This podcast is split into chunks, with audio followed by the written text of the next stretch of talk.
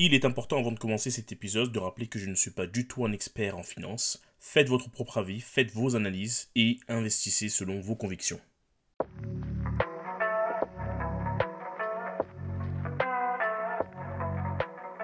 Bonjour les libertins, Sol c'est mon prénom et bienvenue dans le podcast 10 ans pour devenir libre ensemble. Il faut savoir que je suis un grand passionné de l'investissement, j'adore ça.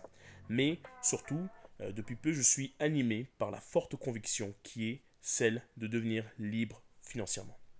À travers ce podcast, je vous présente mon cheminement, mes choix d'investissement, mais surtout mes erreurs pour atteindre mon objectif. Mais si je devais définir un objectif euh, général pour ce podcast, ce serait de créer une feuille de route pour permettre à un grand nombre d'entre vous d'atteindre aussi ce Saint Graal qu'est la liberté financière. Alors rejoignez-moi dans cette aventure pour cet objectif ambitieux, mais qui je suis convaincu sera atteignable ensemble. Vous me retrouverez sur mon blog la tribune des libertins.net, le podcast, dans lequel vous allez trouver des différents épisodes du podcast bien évidemment, mais aussi des articles tournés vers des thématiques de l'investissement et du mindset entre autres. Vous pouvez aussi me suivre sur Twitter sous 10 ans-du-bas liberté ou sur Instagram sous 10 ans pour devenir libre ensemble. Bienvenue dans cet épisode numéro 10. L'homme qui aime marcher ira plus loin que celui qui aime la destination. Alors qu'est-ce que ça veut dire? Ça veut tout simplement dire que celui qui aime le processus de réussite et qui sait que ce chemin sera semé d'embûches et qu'il y aura des difficultés et qu'on va tomber et qu'on va devoir se relever, apprendre, appliquer, retomber encore une fois, apprendre, appliquer et réussir, eh bien cette personne ira plus loin que celle qui aime seulement la destination, qui aime seulement en fait finalement l'idée de réussir, et qui face à des difficultés va tout de suite s'essouffler et s'arrêter. Point sur les finances. Alors aujourd'hui quand on regarde mon portefeuille, ah, aïe aïe aïe ça fait mal. Mais bon, c'est un peu comme tout le monde, euh, la bourse chute, donc euh, on est un peu en panique sur le marché financier. Alors je ne suis pas en panique parce que je regarde pas tout le temps mon portefeuille, et puis avec euh, un peu d'expérience, voilà, moi je vise le long terme, donc je ne m'inquiète pas pour aujourd'hui. Quoi qu'il en soit, en bourse, je perds 0,2%.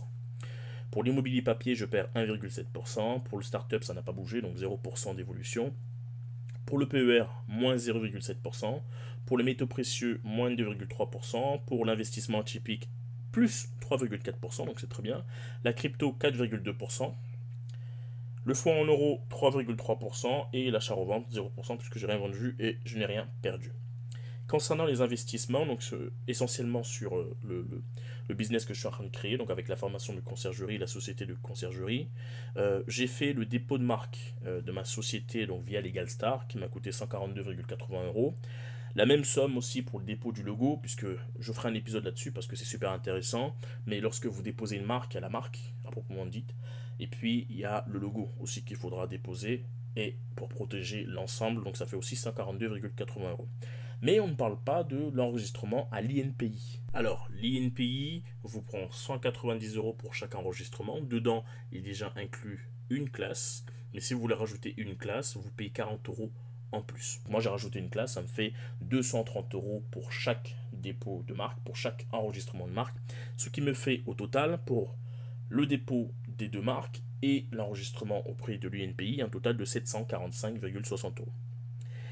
La création de mon site internet, donc en termes d'investissement, alors ça c'est pris en charge par la formation directement de, conciergerie, donc j'ai rien payé.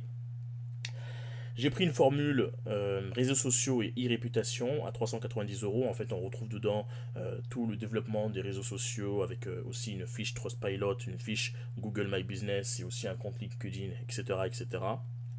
Ce qui fait au total, avec tous ces investissements-là sur mon business, sur les deux dernières semaines, euh, un total de 1135,60 euros. Donc c'est bien. Aujourd'hui, dans cet épisode, on va parler de mindset. Alors, c'est un épisode qui est assez court, mais que je trouvais extrêmement essentiel de le partager avec vous et on est sur quelque chose de différent. J'ai l'habitude, de parler d'investissement, euh, de ce genre de choses, mais là aujourd'hui on va se concentrer sur le mindset avec un test qui est quand même assez intéressant, qui peut dire long sur vos chances de succès dans la vie.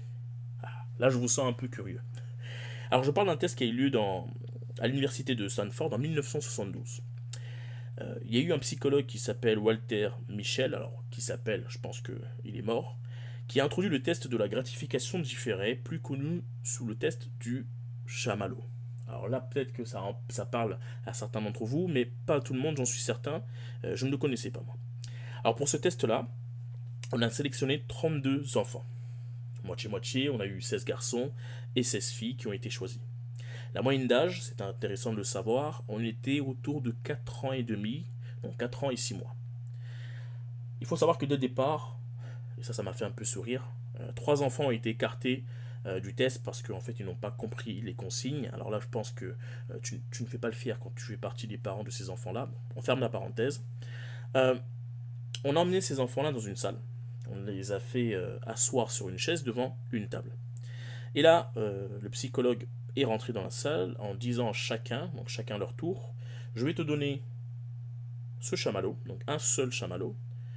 Je te le laisse là euh, devant toi durant 15 minutes. Si je reviens que le chamallow est toujours là, que tu ne l'as pas mangé, je t'en donnerai un deuxième et tu pourras manger les deux.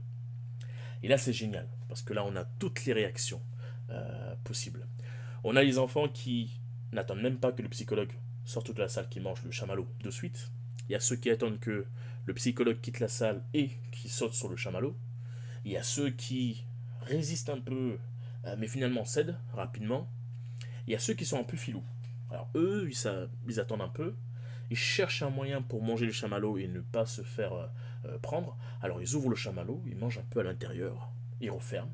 Il faut savoir que le test est filmé, bien évidemment. Ils auraient pu, peut-être, si on n'avait pas filmé, peut-être que le psychologue n'aurait pas vu. Mais quoi qu'il en soit, ces enfants-là ont raté aussi le test. Et il y a ceux qui ont réussi qui ont tenu 15 minutes. Et donc le psychologue revient, les félicite et leur donne le deuxième chamallow et ils mangent les deux.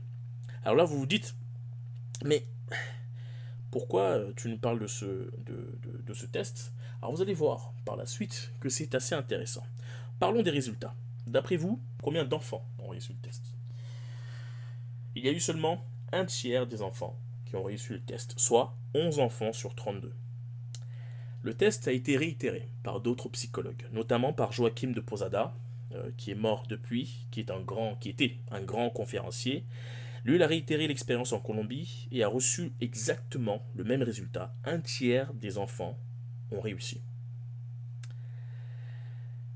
L'histoire ne s'arrête pas là, puisqu'on a suivi les enfants 15 ans plus tard.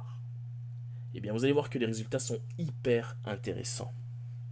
La plupart des enfants qui avaient échoué au test, donc 15 ans auparavant, ont mal fini. C'est-à-dire qu'ils ont euh, euh, raté euh, l'école, c'est-à-dire qu'ils ont raté leurs études, ils ont fini dans la drogue, ils ont une mauvaise relation avec leurs parents, leur famille, etc. 100%, et je répète bien, 100% des enfants qui ont réussi le test, 15 ans auparavant, eh bien, ont eu une réussite scolaire et s'entendent bien avec leur père, alors père, P-A-I-R-S, pas leur papa, euh, s'entendent bien avec leur père, euh, s'entendent très bien avec leur professeur, ils ont un plan de carrière, etc. Alors petite parenthèse, ici on parle de réussite. Euh, la réussite ici est définie comme le fait de, réussite, de, réussir à l'école. Alors je ne suis pas d'accord avec cette réussite-là, hein. c'est pas, pas pour moi la définition de la réussite, mais peu importe, ça me permet de faire un clin d'œil à un livre qu'Olivier Roland a écrit qui est Tout le monde n'a pas eu la chance de rater ses études, qui est un livre extrêmement intéressant. extrêmement intéressant. Euh, revenons au test, donc euh, au résultat. Donc 100% des enfants qui avaient passé le test avec euh, brio ont réussi finalement 15 ans plus tard.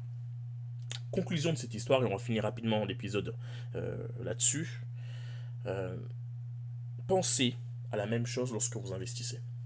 Investissez sur du long terme. Différez le plaisir de devenir libre à condition de travailler d'être assidu aujourd'hui.